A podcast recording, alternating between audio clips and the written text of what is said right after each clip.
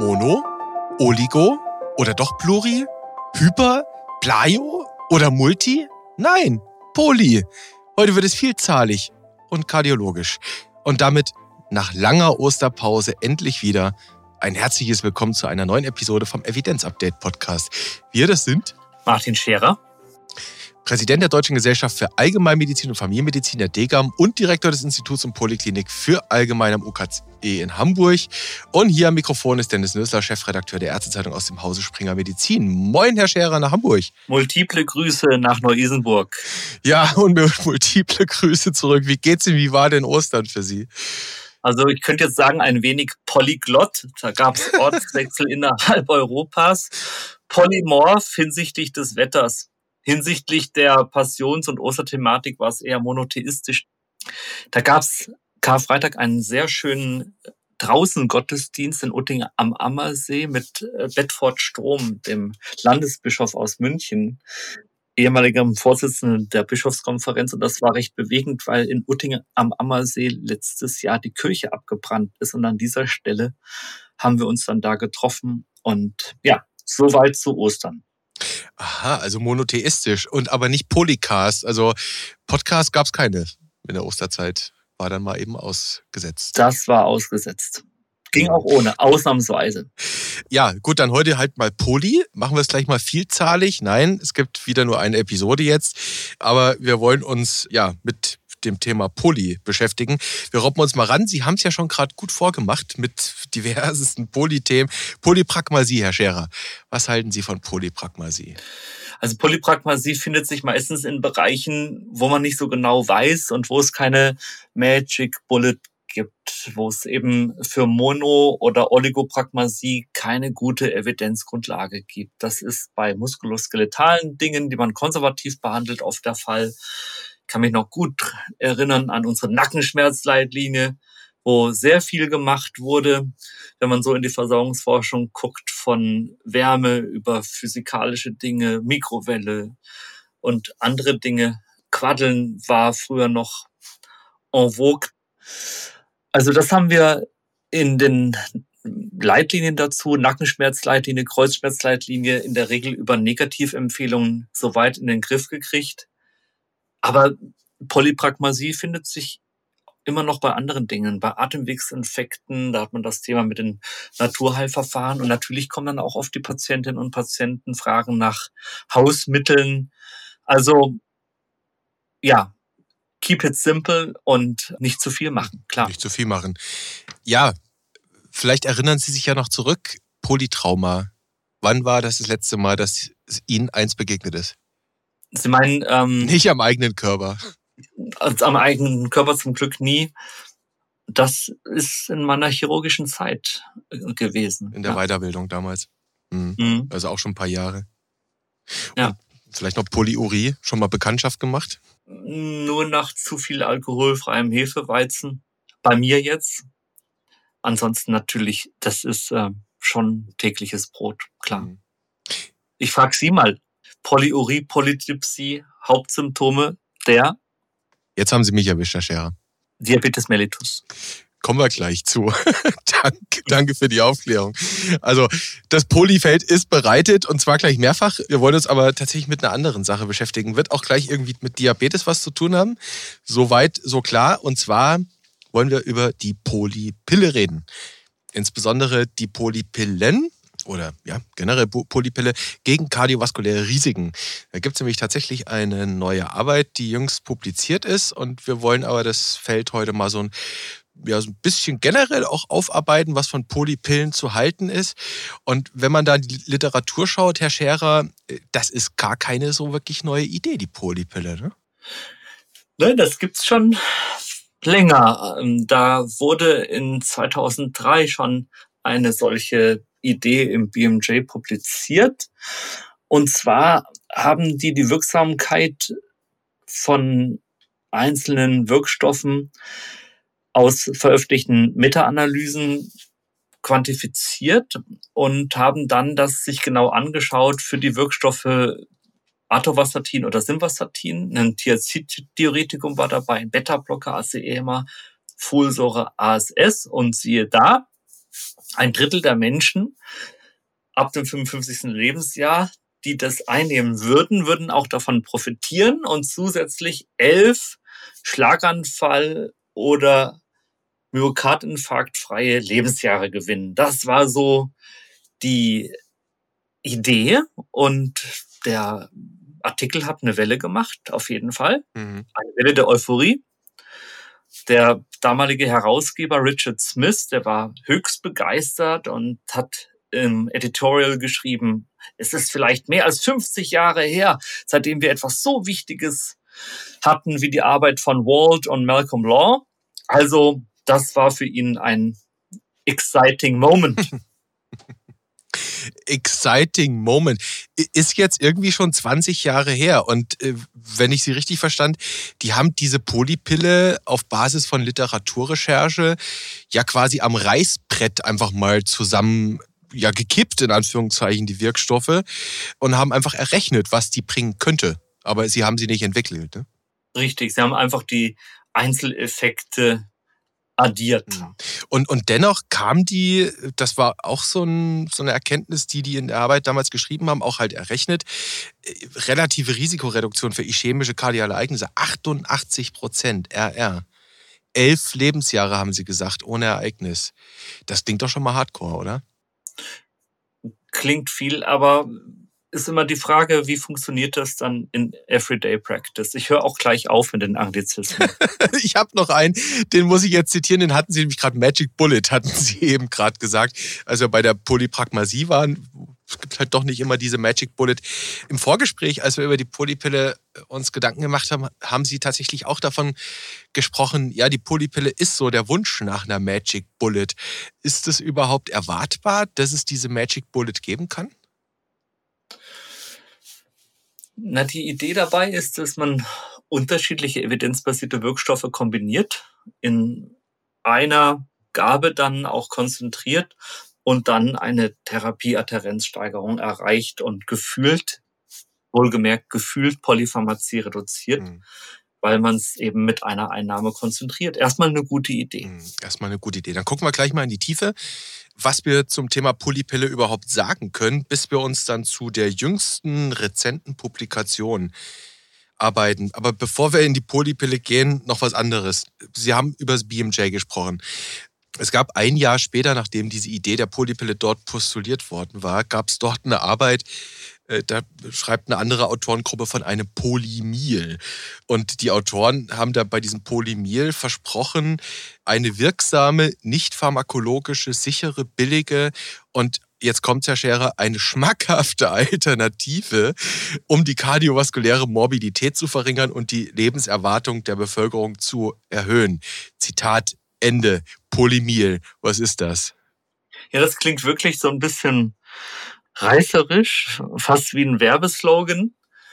So nach dem Motto, äh, jetzt nur noch Wein und Fisch und dunkle Schokolade und Früchte, Gemüse, Knoblauch und Mandeln zu sich nehmen und dann wird man 100 Jahre mhm. alt. So. Ob das äh, eine schmackhafte Alternative ist, das ist eine Geschmacksfrage. Mhm. Aber die Idee eine ganz ähnliche. Man guckt auf die Einzeleffekte von unterschiedlichen Wirkstoffen beziehungsweise Nahrungsmitteln, die entweder blutdrucksenkend sind oder andere positive Effekte haben und addiert dann diese Effekte. Die haben dann Daten aus der Framingham-Studie genommen, haben dann Lebenstabellen erstellt und dann haben sie mit multiplen Korrelationen herummodelliert. Aha. Und eben die Kombination der Inhaltsstoffe dieses Polymers, Wein, Fisch, Mandeln, Knoblauch, nicht alles auf einmal natürlich, Schokolade noch dazu zum Fisch und zum Knoblauch, das würde dann eben 76 Prozent der Herz-Kreislauf-Erkrankungen reduzieren. Mhm. Bei den Männern würde dann die Einnahme des Polymers nochmal das Gesamtüberleben um 6,6 Jahre erhöhen und die Erhöhung der Lebenserwartung ohne Herz-Kreislauf-Erkrankungen um circa neun Jahre.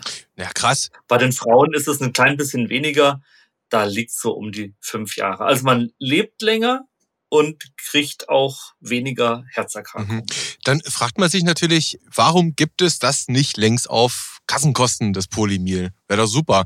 Abends ein Glas Wein, ein Fisch dazu, ein bisschen Schokolade vielleicht, ein paar Früchte auf Kassenkosten. Super.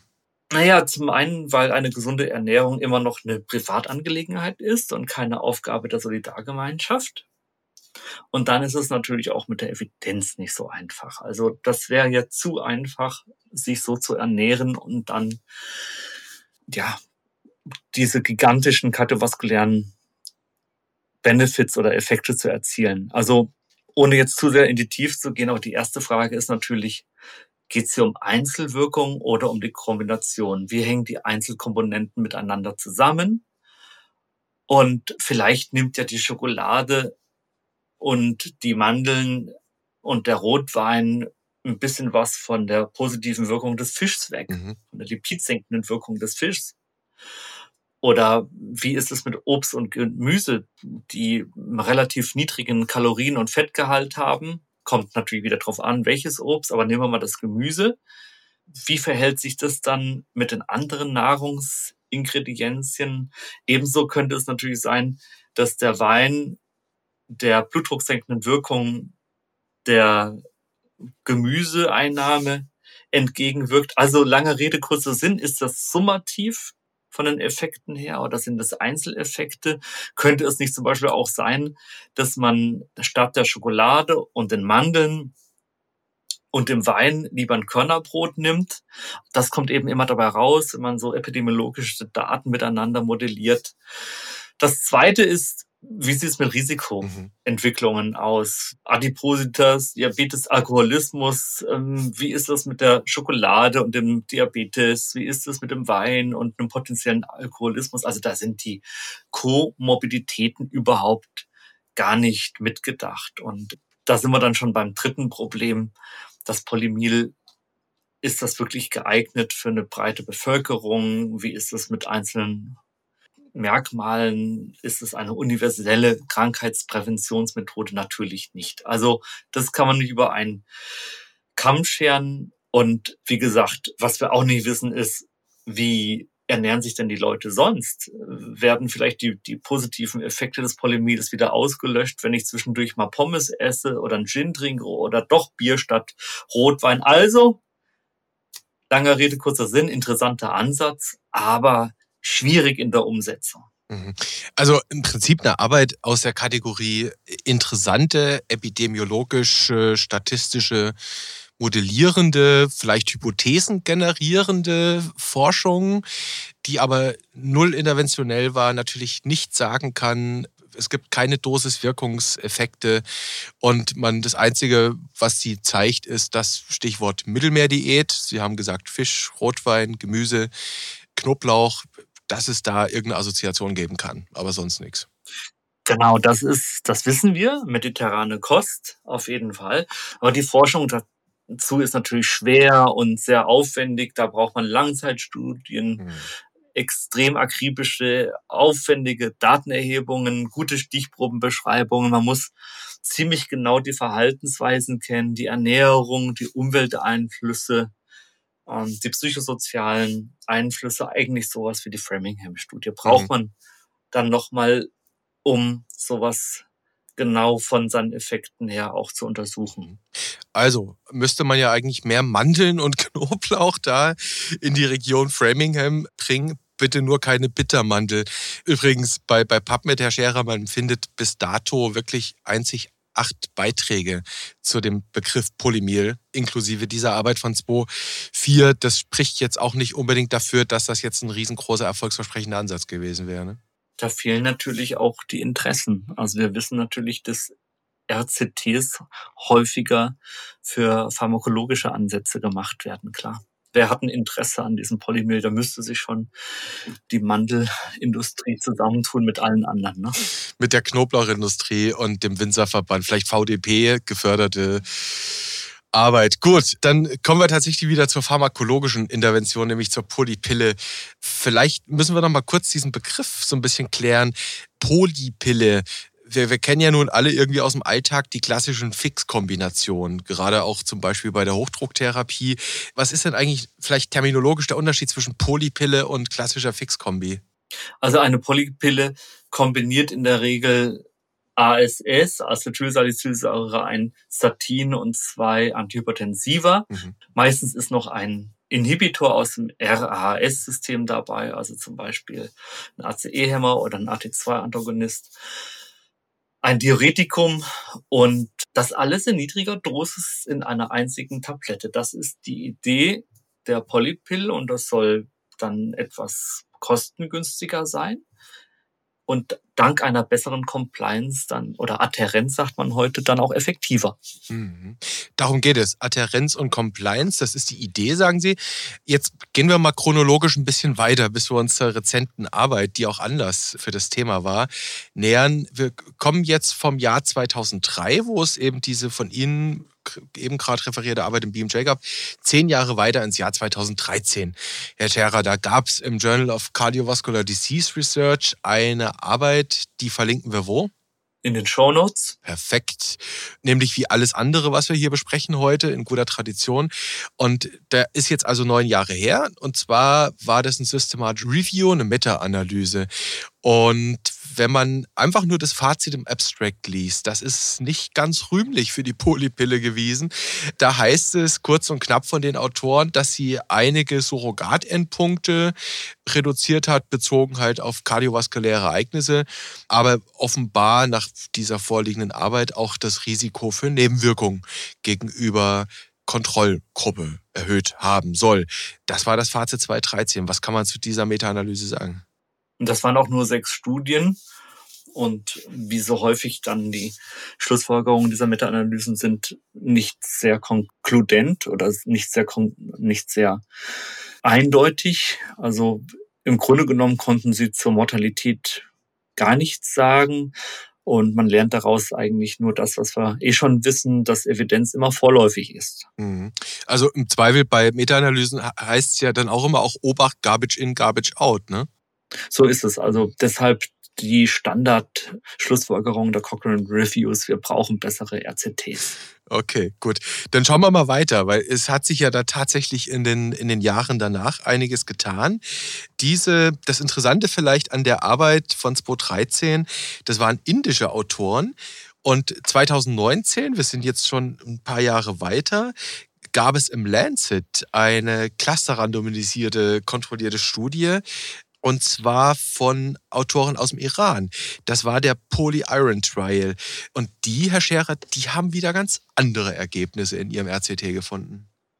Die waren deutlich optimistischer und waren der Auffassung, dass die Polypille durchaus effektiv sein kann in preventing major cardiovascular events, also im Verhindern von relevanten, klinisch relevanten kardiovaskulären Endpunkten. Und die haben das was ich da interessant fand bei der Arbeit, die haben das, das ist eine cluster-randomisierte Studie, also in verschiedenen Orten oder Regionen wurde da geclustert. Was konnten die da an Endpunktreduktion finden? Also das, was da rauskam, das war ein Unterschied von 0,66 in der adjustierten Hazard Ratio. Und das ist schon ein Unterschied, wo man sagen kann, ja, der ist klinisch relevant. Mhm, für schwere kardiovaskuläre Ereignisse. Ne? Mhm. Mhm. Gut. Was ich da interessant finde bei, bei dieser Arbeit, bei dieser Poly-Iron Trial, ähm, wurde ja tatsächlich auch in ländlichen Regionen im Iran geschaut. Und die Meta-Analyse, die seinerzeit eben 2013 von indischen Autoren war, das scheint ja so ein bisschen auch dafür zu sprechen, dass diese Idee der Polypille durchaus für, ich sag mal, schwer zugängliche Patientengruppen vor allem eine Idee sein könnte. Also nicht nur vom Patiententyp, sondern auch regional betrachtet, oder? Gerade auch in so Schwellenländern. Ja, weil natürlich auch die ganze Logistik, die da dranhängt, vereinfacht wird. Genau.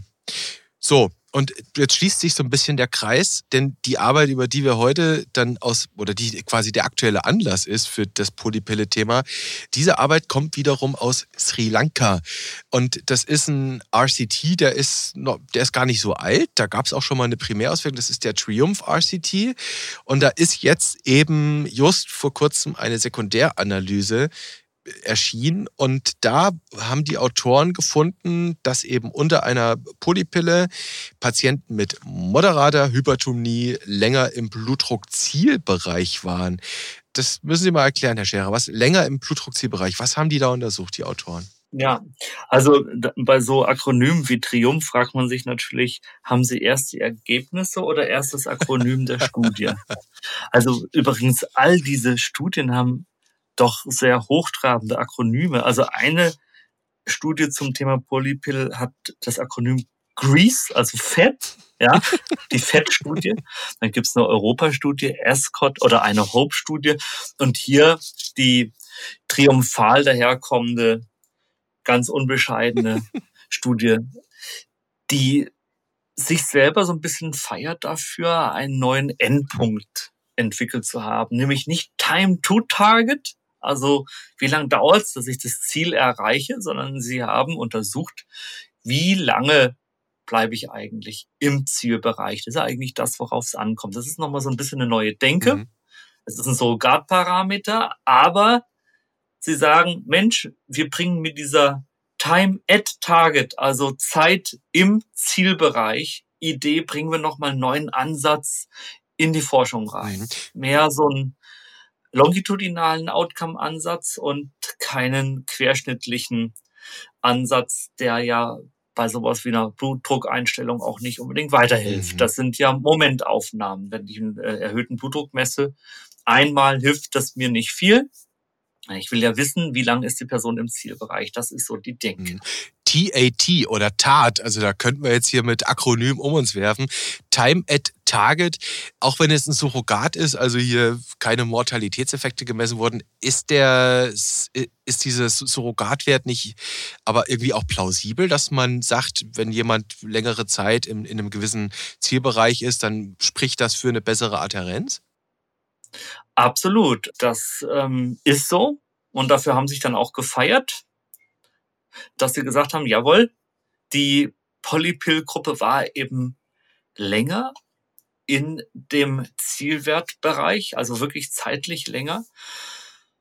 Und deshalb sagen sie, okay, bei Patienten mit leichtem bis mittelschwerem Blutdruck kann so eine niedrig dosierte Dreifach-Kombinationspille dann diese Zeit der guten Einstellung etwas verlängern. Die Frage ist natürlich dann auch, wie oft man misst. Und da braucht es dann auch weitere Forschung zu. Das räumen sie auch ein in ihrer Limitationssection, dass sie sagen, sie haben nur viermal gemessen. Mhm. Das müssen wir dann halt eben rausfinden. Wie oft muss ich jetzt messen, um dann auch die Einstellungen zu überprüfen. Heute wird man sowas ja im klinischen Forschungsdesign oftmals auch über tragbare Rekorder sicherlich machen, die ja stelle ich mir jetzt nicht so angenehm vor, wenn ich die jetzt wirklich viele Wochen oder Monate tragen müsste.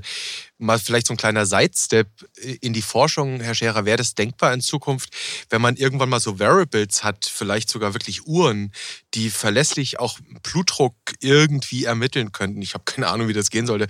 Wäre wär sowas nicht für die Forschung eigentlich total nützlich? Für die Forschung, ja, für mhm. Patienten muss man sich genau raussuchen und überlegen, für welche Patienten das geeignet ist. Denn es gibt durchaus auch Patientinnen und Patienten, denen man das Blutdruckmessen höflich untersagen muss, weil sie sich sonst zu sehr auf ihre Werte fixieren, sich auch manchmal in Rage messen und da muss man sie dann auch liebevoll mal vom Fokus her weglenken. Also insofern kann das eine Methode sein, für die Forschung alle Male, für die Versorgung müsste man genau gucken, wie und wer. Okay. Vielleicht noch mal kurz zu, weil das könnte wahrscheinlich dann doch die, die Praktiker interessieren und die Praktikerinnen zu der Blutdrucktherapie. Wir sprechen bei diesem Triumph RCT von milder bis moderater Hypertonie und eben von einer ja, zielwertorientierten Therapie. Vielleicht können Sie noch kurz sagen, was hatten die für einen Hochdruck, diese Leute, die da eingeschlossen waren? Und was waren eigentlich die Zielwerte? Bis wohin sollten die gebracht werden? Oder nicht, dass das noch Sprint ist am Ende. Die sollten sich natürlich in ganz klassischen Bereichen bewegen mit Grenzwerten, die uns auch geläufig sind.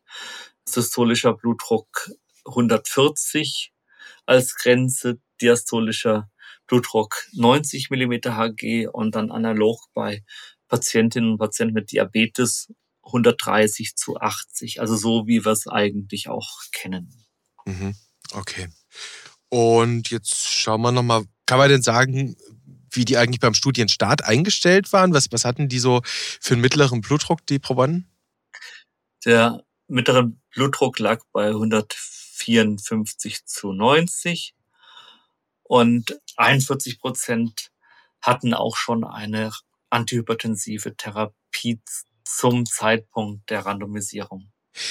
Jetzt haben wir natürlich schon gesagt, Herr Scherer, diese Studie wurde eben durchgeführt in Sri Lanka und zwar in ja, städtischen äh, klinischen Einrichtungen. Jetzt kann man sich natürlich wirklich fragen, was bedeutet das für uns? Gibt es denn irgendwie Haken oder Fragezeichen an dieser Arbeit oder gibt es irgendwas, was man jetzt schon mal so ganz generell vielleicht als Idee, Hypothesen bildend oder vielleicht auch als Aussage aus dieser Arbeit mitnehmen kann? Also wir haben noch gar nicht gesagt, was da drin war in dieser Dreifachkombination. Ach, das Wichtigste haben wir wieder vergessen. Das, das will ich noch nachliefern. Das war Telmisartan 20 Milligramm, Amlodipin 2,5 Milligramm und Chlortalidon 12,5 Milligramm. Würden wir die Zwischenfrage, würden wir die an dieser, würden wir die hierzulande ähnlich kombinieren oder eher anders? Also auch wir haben tatsächlich Präparate, die verfügbar sind, ich glaube, dieses Format verbietet es uns, Handelnamen zu nennen. Sollten wir nicht machen, nein. Aber wir können die Wirkstoffkombination nennen, die es bei uns verfügbar gibt. Das ist einmal die Dreierkombination ASS, Atorvastatin, Ramipril. Kann man verschreiben, gibt es, Kosten pro Jahr circa 211 Euro.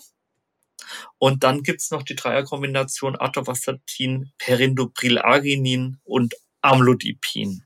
Mhm. Nur mal um so zwei Beispiele zu nennen. Gibt's bei uns. Das ist jetzt ein bisschen eine andere Kombination. Und so Studien wie diese hier vorliegende, wie die Triumph-Studie, die haben natürlich auch Limitationen. Also die Ergebnisse sind zunächst einmal vielversprechend, aber es sind und bleiben Surrogat Parameter nach mhm. wie vor und langfristige Effekte wurden eben nicht untersucht. Das zweite war, ich habe es eben schon angedeutet, dass das Versuchsprotokoll nur vier Zeitpunkte für die Berechnung der Zeit am Ziel vorgesehen hat. Und das ist dann eben die Frage, wie macht man das in der klinischen Praxis? Also da braucht es noch mehr Forschung. Mhm. Aber ein interessanter Ansatz mit dieser Time-at-Target-Idee. Also das könnte allein auch für Forscher äh, durchaus spannend sein aus diesen Auf Gründen. Auf jeden Fall. Mhm. Ja. Und äh, was ich jetzt interessant fand, die, die Polypillen, die es hierzulande gibt, die man in seinem PVS dann entsprechend finden kann oder vielleicht selbst sogar schon verordnet, die haben offenbar immer irgendwie auch Lipidsenker mit dabei, ne? Jawohl, genau. Ja, das ist meistens ein Statin mit dabei. Schwierig ist es dann, weil Sie gerade nach der Übertragbarkeit auf Deutschland gefragt haben, wie ist es eigentlich, wenn ich mit den Patientinnen und Patienten die Nebenwirkungen bespreche? Nehmen wir einfach mal die Dreierkombi ASS, Atorvastatin, Ramipril. Allein bei den häufigen Nebenwirkungen kommt da schon eine ganze Masse zusammen. Vielleicht darf ich Sie jetzt mal quissen. Was fällt Ihnen denn so bei ASS so ein spontan? Magen, Magenblutung zum Beispiel. Ja, also das wäre schon, das wäre schon etwas dramatischer, aber auf jeden Fall gastrointestinale Nebenwirkungen, die es da gibt. Es kann mal eine, eine Dyspnoe, eine Rhinitis geben, ein Anschwellen der Nasenschleimhaut.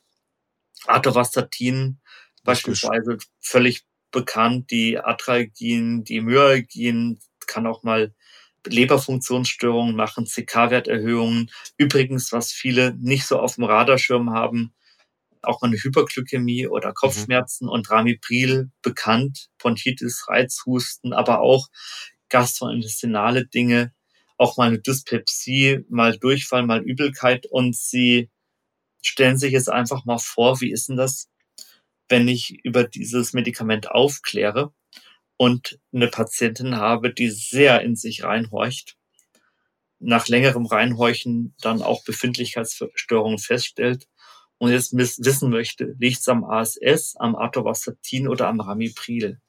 Das könnte dann etwas schwieriger werden und dann so nachhaltig und adherenzfördernd das sein kann, so kann einem bei einer Intoleranz der Polypille auch gleich alles auf einmal wegbrechen. Das muss man einfach wissen. Aber Hand aufs Herz, die, die lose Kombination von, von ASS, Ramipril und Atorvastatin beispielsweise, die ist ja nun auch nicht selten, oder? Die ist nicht selten. Aber da kann ich dann auch mal eine Tablette weglassen, kann mal eins von beiden reduzieren, kann mal ein bisschen damit spielen. Mhm. Und mit der Polypille kann ich nicht spielen, da ist die Kombination einfach fix. Das ist dann schon eher Hop oder Top. Mhm entweder alle drei oder gar keine. Mhm. Und ähm, man macht ja sonst auch mal kleine Dosisanpassungen. Man geht vielleicht beim ACE mal ein bisschen runter, im äh, Statin mal ein bisschen rauf, verändert mal was am Beta-Blocker, macht mal was am Amlodipin und so weiter. Mhm. Also das ist für Patienten, die es gut vertragen, die dann auch im Handling, im Management unproblematisch sind, ist das, kann das eine gute Sache sein. Mhm. Wenn die einmal kontinuierlich eingestellt sind, dann nehmen sie ihre Polypill und das funktioniert. Aber bei Therapieanpassungen, bei diffizilen Nebenwirkungsgesprächen schwierig. Mhm. Also das war jetzt, glaube ich, Herr Scherer, die Take-Home-Message. Polypille kann durchaus indiziert sein bei Patienten, bei denen es recht einfach geht, wo jetzt keine großen Besonderheiten sind, wo auch die Zusammensetzung der Polypille eigentlich recht gut auf das passt, was man eh verordnet hätte. Und so, sobald es aber irgendwelche Besonderheiten gibt, könnte es schon wieder sein, dass die Polypille eher zweite oder dritte Wahl wäre und man lieber lose kombiniert. Ja, wunderbar. Okay. Dann sage ich an dieser Stelle vielen Dank, Herr Scherer, an Sie. Vielen Dank an die Hörerinnen und Hörer. Der Hinweis für immer oder der Hinweis an dieser Stelle immer an evidenzupdate.springer.com zu senden, wenn es Kritik, Anregungen, Fragen an uns gibt. Herr Scherer, wir haben über Poli heute gesprochen, ganz, ganz viel. Wir haben über Pillen gesprochen, auch ganz viel. Und über einige Arbeiten, die alle verlinkt sind. Ich bedanke mich sehr. Und ich darf Sie an dieser Stelle, wie so oft, fragen, ob Sie es mal wieder mit einem Cliffhanger versuchen wollen. Wir haben heute über pharmakologischen Intake gesprochen. Irgendwann kommt auch mal die nachgelieferte April-April-Folge mit unseren Outtakes. Bin mal gespannt, wann es soweit ist. Wunderbar, dann wollen wir hoffen, dass Outtake nichts mit Emesis zu tun hat. Wer weiß, wir werden es hören.